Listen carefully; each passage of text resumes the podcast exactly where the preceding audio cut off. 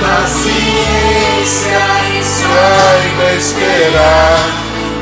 Melhor de Deus Né, Maria Almeida? Deus tem sonhos pra você. Segue Deus além. pra sua casa. Deus tem sonhos pra Lara? família. Deixa Deus sonhar em você. Deixa os planos de Deus fazerem parte da sua vida, fazerem parte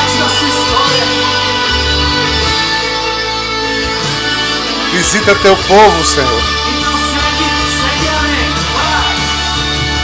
Segue, além.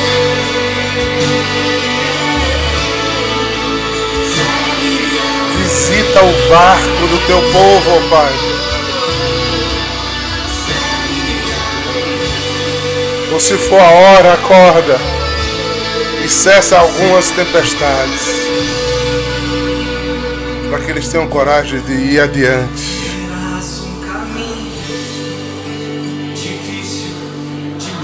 Mundo cheio de aflições, de tribulações, de desafios, de quedas e surgimentos. Mas nós não somos desse mundo. A promessa de Deus sobre a vida dos escolhidos. Dai-nos o dom da esperança, Senhor, para que o fruto da paciência e da paz caia sobre nós. E você possa dizer: Eu vou, Senhor, eu vou.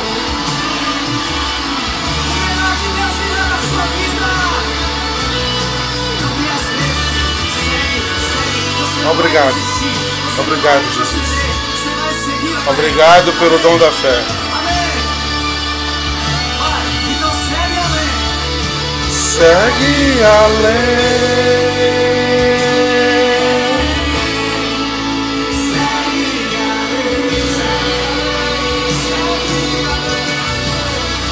Segue além. Segue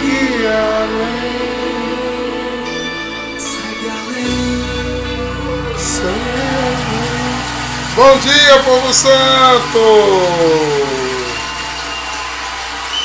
Que bom!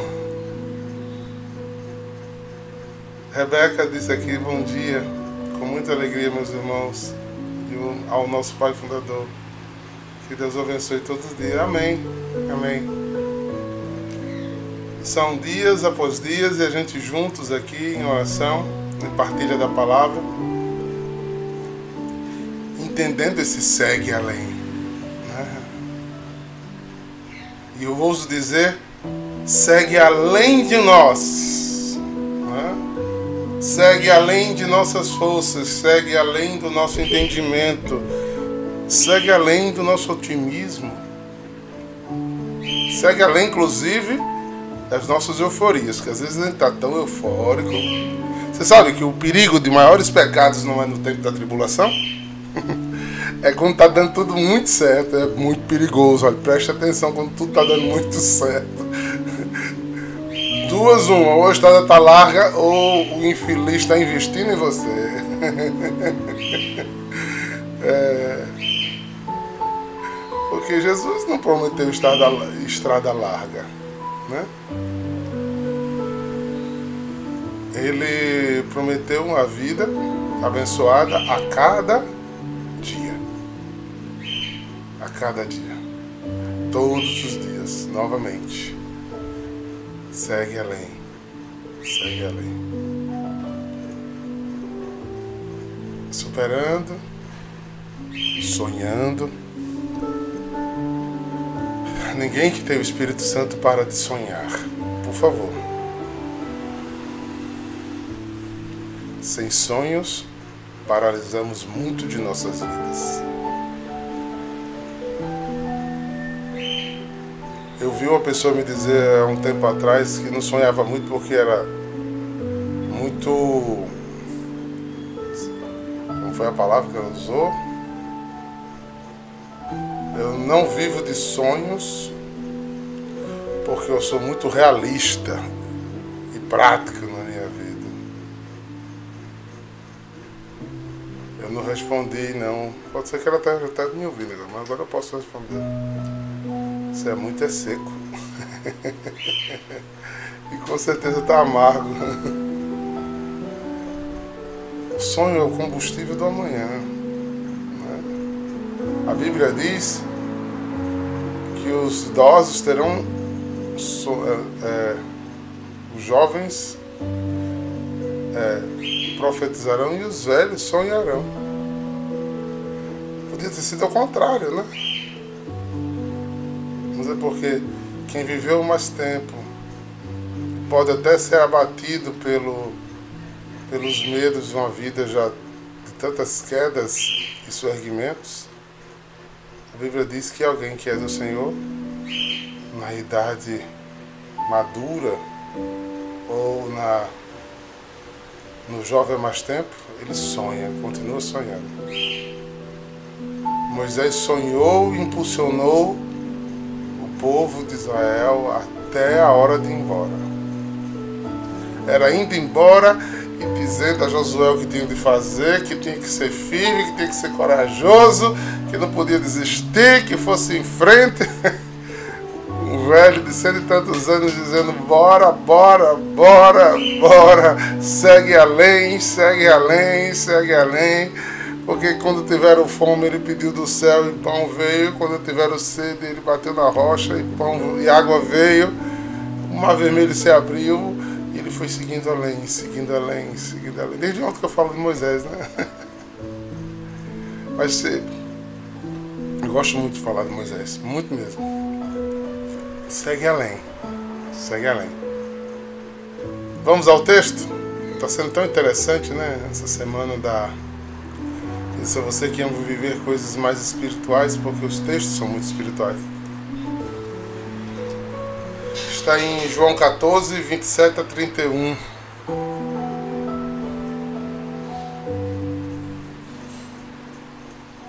E ele diz assim: Deixo-vos a paz, a minha paz os dou. Não a dor como o mundo. Não se perturbe em seu íntimo.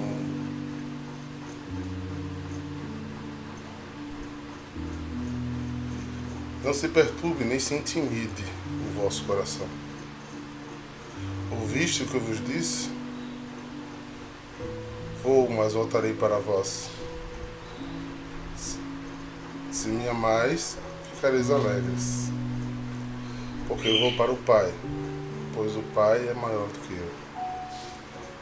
Digo-vos isto agora, antes que aconteça, para que, quando acontecer, vós acrediteis. Já não falarei muito convosco, pois os chefes, pois o chefe deste mundo vem. Ele não tem o poder sobre mim mas para o que para o que o mundo conheça que eu amo o Pai ele procede conforme e eu procedo conforme o Pai me ordenou.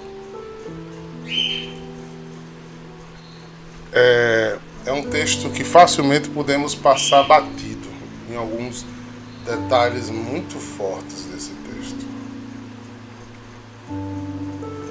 queria fazer primeiro uma memória, né? Vocês hum, acho que recordam que Jesus, nas suas aparições, a primeira palavra que ele dizia era a paz esteja convosco. Se ele falava e falava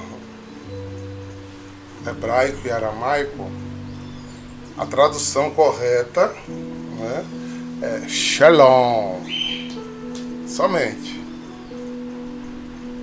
Quando você olha para alguém e diz Shalom, está desejando que a, o Senhor da paz esteja na vida da outra pessoa. Olha como é grande o conceito da palavra Shalom. Ele pode interpretar mais ainda. Em aramaico pode se dizer é, o desejo que o Deus da paz esteja, visite, acompanhe. Né? O Deus, porque a paz aí é a esperança, é o sustento, é a fé, a confiança que ele esteja na sua casa, na sua família. Por isso o israelita até os dias de hoje não, não cumprimenta como a gente do Ocidente se cumprimenta. Olá, oi, tudo bom? Como o italiano olha para você quando chega e fala tchau, é, hello, inglês e por aí vai. Não. A saudação do israelita já é uma emissão de bênção, é shalom. Depois do shalom, depois que ele deseja que Deus esteja andando com você, esteja na sua vida, ele pode dizer Botercó e tantas outras coisas lá, Merrer, e vai. Botercó é bom dia, tá, gente? Mas primeiro ele deseja que Deus esteja contigo.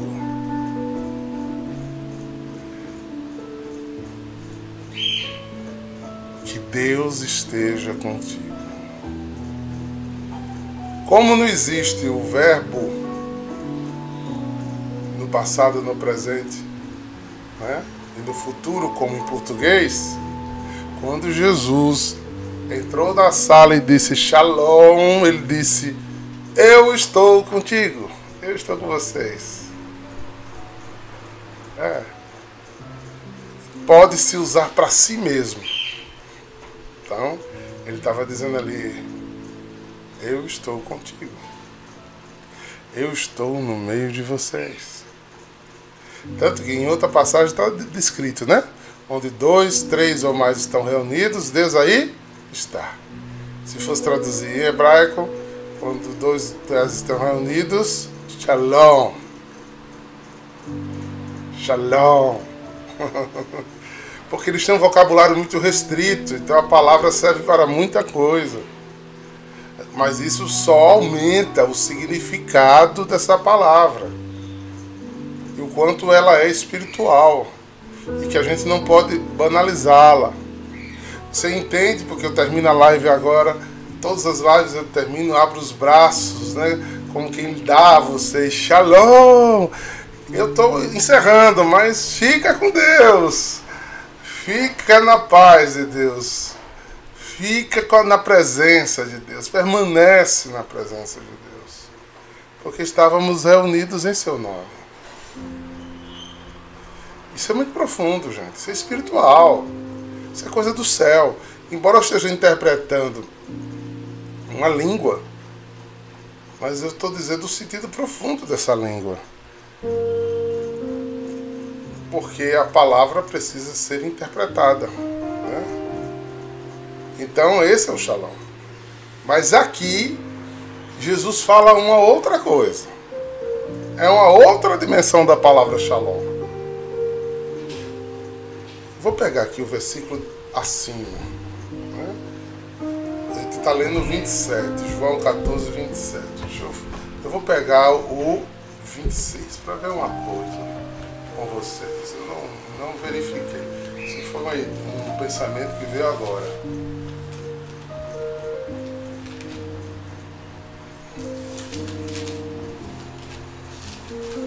Porque quando eu acordo, eu faço o Alexo, medito e trago o meu pensamento, minha espiritualidade, meu momento de oração naquele dia, né? Por isso às vezes você vem começar a live assim, já bem emocionado, bem cheio do espírito. Mas não é porque eu estou começando a live, né? Porque eu já venho rezando há mais de uma, duas horas. Então eu só estou aquecido já. E vocês estão começando a live, né? Para mim não, ela já está continuando. João 14, versículo 26. Olha o que ele diz. O valedor, o Espírito Santo, que o Pai enviará em meu nome, ele vos ensinará tudo e vós vos recordará tudo que eu vos tenho dito. Versículos 25. Eu vos disse isso quando estou convosco. Eu vou usar outra palavra aqui. O Consolador, o Espírito Santo, que o Pai os enviará em meu nome, vos ensinará tudo vos recordará tudo o que eu vos disse. Eu vos deixo a paz, eu vos dou a minha paz. Então Jesus aqui não estava saudando. Jesus estava lançando sobre os discípulos e sobre a igreja uma promessa. Porque obra humana nenhuma, nem maligna nenhuma, destruiu a igreja nesses dois mil anos. Porque nós não ficamos órfãos. Veio o Paracletos, veio o Consolador, veio o Valedor, que veio nos recordar tudo, nos ensinar tudo. Veja a grandeza de tantos pensamentos de padres da igreja ao longo da história, validadas por essa força do Espírito que deu esta promessa pela boca de Jesus. Eu vos dou a minha presença. Não faz sentido agora? Eu vos dou a minha paz, eu vos dou a minha presença. Eu garanto a vocês que eu estarei com vocês. A minha presença vos dou. Tomai e comer, isto é o meu corpo. Olha aí a presença real, verdadeira. Ele não estava dizendo, eu vou dar um sossego a vocês. Porque paz no mundo é sossego, né? Me deixa em paz. É falta de briga, falta de litígio, falta de luta, é a calmaria. Isso é a paz do mundo. Por isso ele diz: Não, não estou dizendo isso com vocês. Não estou dizendo que você, que Daniel Farias não vai ter luta hoje no trabalho. Não, não estou dizendo isso. Eu estou dizendo a Daniel Farias que eu vou estar com ele. Eu vou dizer Lara que eu vou estar com ele, que eles vão ter força, porque eu estou com eles. Isso é muito imperativo, isso é muito espiritual. Então você perceba que quando a angústia é maior do que a fé, é porque a gente deixou sucumbir pelas trevas, ou porque o pecado tem nos visitado e tem dado brecha para o maligno tirar nossa esperança. Não que a gente não tenha cansaço, tem, cansa como todos os outros, mas o nosso cansaço tem uma, uma certeza, sabe? É como alguém que passa pela dor, mas tem uma comunidade, tem uma família unida e diz: Olha, eu estou passando, está doendo mas como é bom não estar tá sozinho, se ter a família, estar tá junto, se ter apoiado, confortado pela dor. A dor não mudou, mas mudou, porque sozinho a dor seria quase que insuportável. Ou insuportável mesmo. Quanta gente já fez besteira na vida por solidão. Quanta gente já fez besteira na vida por solidão. Então, gente, a verdade desse evangelho é muito profunda. Ela precisa ir no âmago de nossas almas para que a gente combata o espírito do desânimo e do cansaço. Quando a tribulação vem, eu vos dou a minha paz.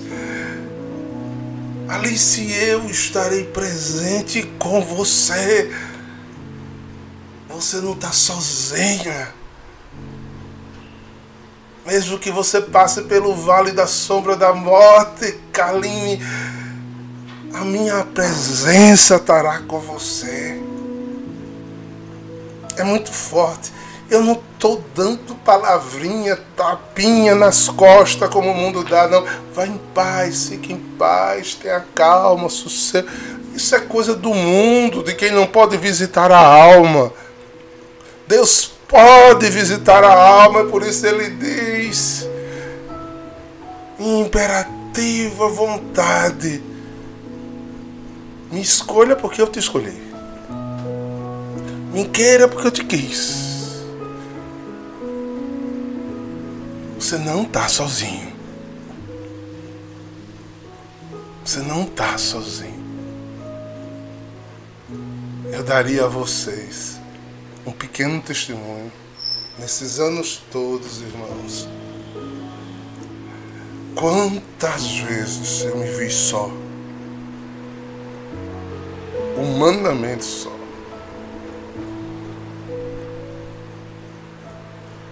Quantas vezes eu me vi nesse quarto quando eu estou fazendo isso aqui?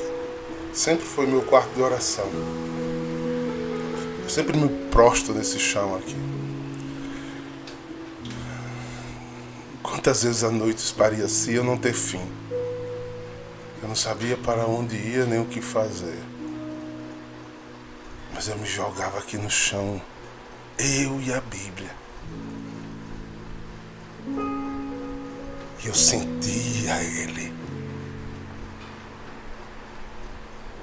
Eu sentia a asa dele.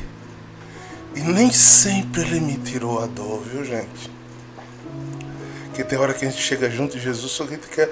É como quando a gente chega com as mães ou os pais com um menino novo, quando vê um amigo, pega, toma, pega no braço, ou seja, tá, aliviar minhas costas, toma, tirar o peso um pouquinho de mim. Não, não, não, nem sempre ele tira, não. Mas ele deixa você saber que ele está ali. Às vezes ele fala e a palavra entra como um bálsamo, um mel. Mas às vezes ele não fala nada. Ele não orienta nada. Às vezes que eu não senti ele. Foi quando eu deixei o pecado ser maior do que a graça. Muitos já ouviram meu testemunho naquele quase dois anos que eu passei entre o seminário, né, que eu saí do seminário, que eu fiquei afastado de Deus. Eu sei o que é uma alma que não sente a presença do Senhor. Eu sei que no livro, no final, quando abrir a história da minha vida, eu vou ver que foi o tempo que ele teve mais presente. Mas nesse tempo eu não o sentia. Também não chamava.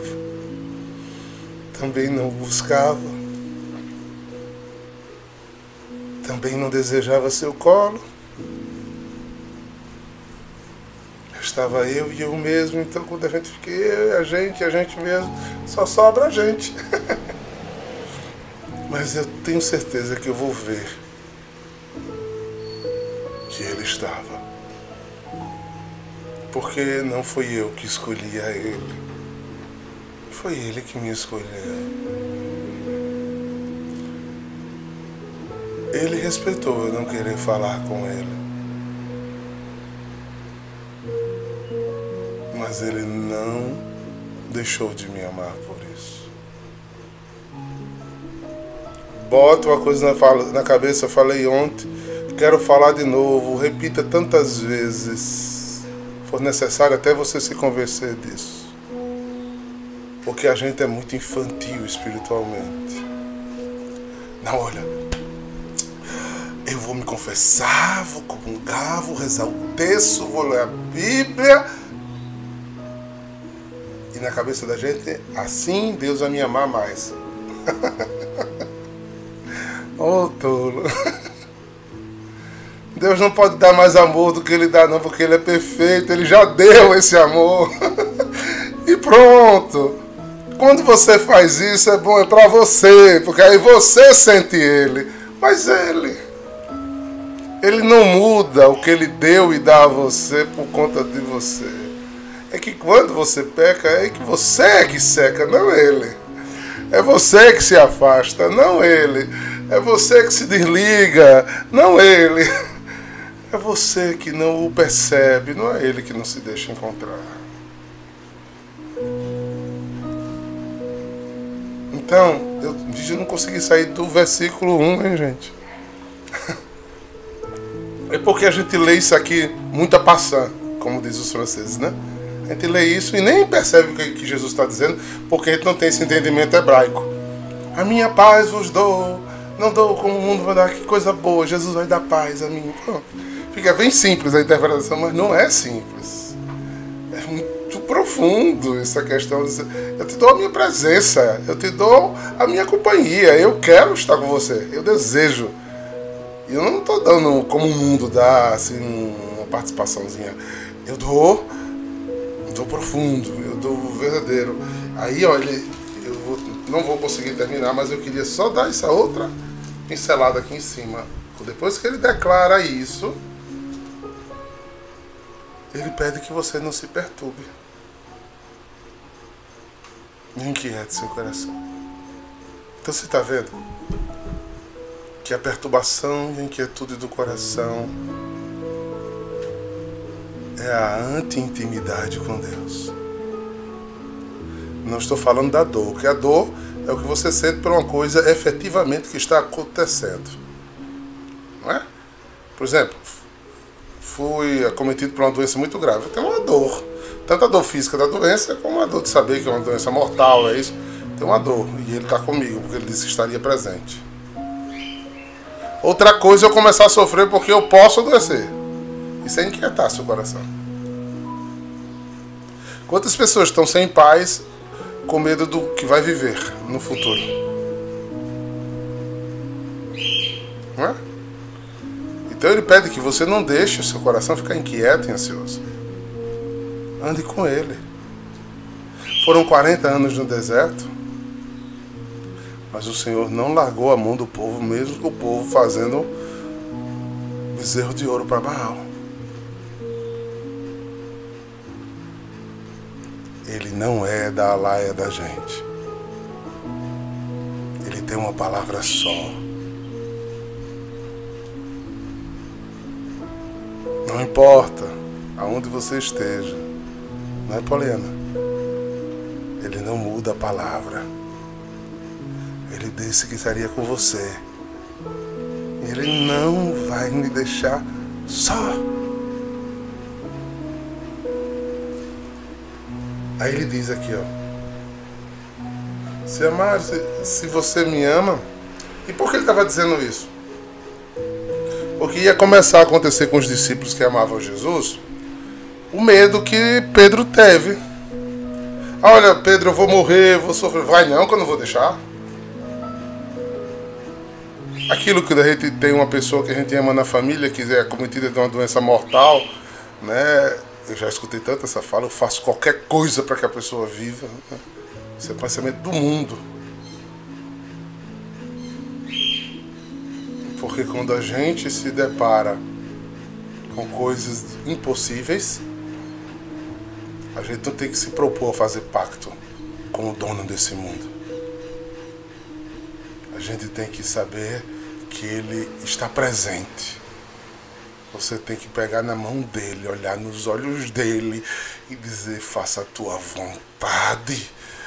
Você conhece a minha, mas faça a tua. Porque você que sabe onde vai dar essa história toda, eu não sei. Você que sabe onde é que eu tenho que chegar, eu não sei. É por isso que Paulo entendeu isso de tal maneira que ele disse: nem a morte, nem a tribulação, nem a dor, nem a angústia, nada, nada me separará deste amor, porque ele está comigo. Eu tenho que enfrentar, eu vou enfrentar. Se eu tenho que ser mártir, eu serei. Mas eu também tenho vitórias. Paulo lucrou vitórias, vitórias, vitórias e vitórias. E às vezes a gente só fala das derrotas de Paulo. Eu amo ler, até porque ele escreveu mais, né? As histórias, leiam sempre o Apocalipse e as cartas, você vai ver Paulo dizendo. Entre tanta tribulação, cansaço, dor e luta, tanta ingratidão, tanta falta de fé, mas o Senhor esteve comigo. mas o Senhor esteve comigo. Rapaz, essa pertença é tudo. Depois que você entende isso, é tudo. Depois que você tiver convencido disso, não tem soprinho do dono desse mundo no seu ouvido que faça. Quando ele começa a falar, eu dou risada. Que ele começa a botar as patas sujas dele, né? Quando ele vê um projeto de Deus acontecendo, ele vem e começa a botar a pata suja e botar desame no seu coração. Vai dar certo nada. vai dar certo nada. Você tem que começar a olhar para ele e dizer: Muito maior foi o Deus que deu a promessa. Agindo ele, quem impedirá? Cala-te, vai embora. Tu não vai ganhar nada aqui. Porque ele disse que estaria comigo. Depois de dizer isso, no versículo 29 ele diz: Estou agora antes de acontecer para que você creia. Já não falarei mais convosco, pois o chefe deste mundo vem. Aqui em João ele reafirma o que Mateus afirma, que o mundo é do maligno. Marcos também afirma. Esse mundo não é de Deus, por isso quem foi eleito e escolhido sabe que não é desse mundo, então não tem que se apegar tanto a esse mundo. Tem que se apegar ao Senhor. Esse mundo é dele. Mamon, poder e dinheiro é um demônio chefe. Andar no meio da, da, dos vales de lágrimas que a gente reza na Salve Rainha. Mas o Senhor está comigo. Essa não precisa ser nossa maior verdade, nossa maior certeza. Espero que seja essa seja essa a nossa meditação de hoje. Seja essa a nossa oração. Ele prometeu enviar um Espírito Santo, Paráclito, Paracletos, o valedor. Diga. Espírito Santo me convence de que Jesus está comigo. Espírito Santo, me deixa sentir a tua presença. É o segundo passo. Não me deixe abandonado às mãos humanas, nem à mão dos inimigos. Quero conhecer teus planos. Que o Espírito Santo abra o entendimento de vocês. Tire a escama dos seus olhos. Renove suas forças. Fortaleça as suas vidas. Em nome do Pai, do Filho e do Espírito Santo. Shalom!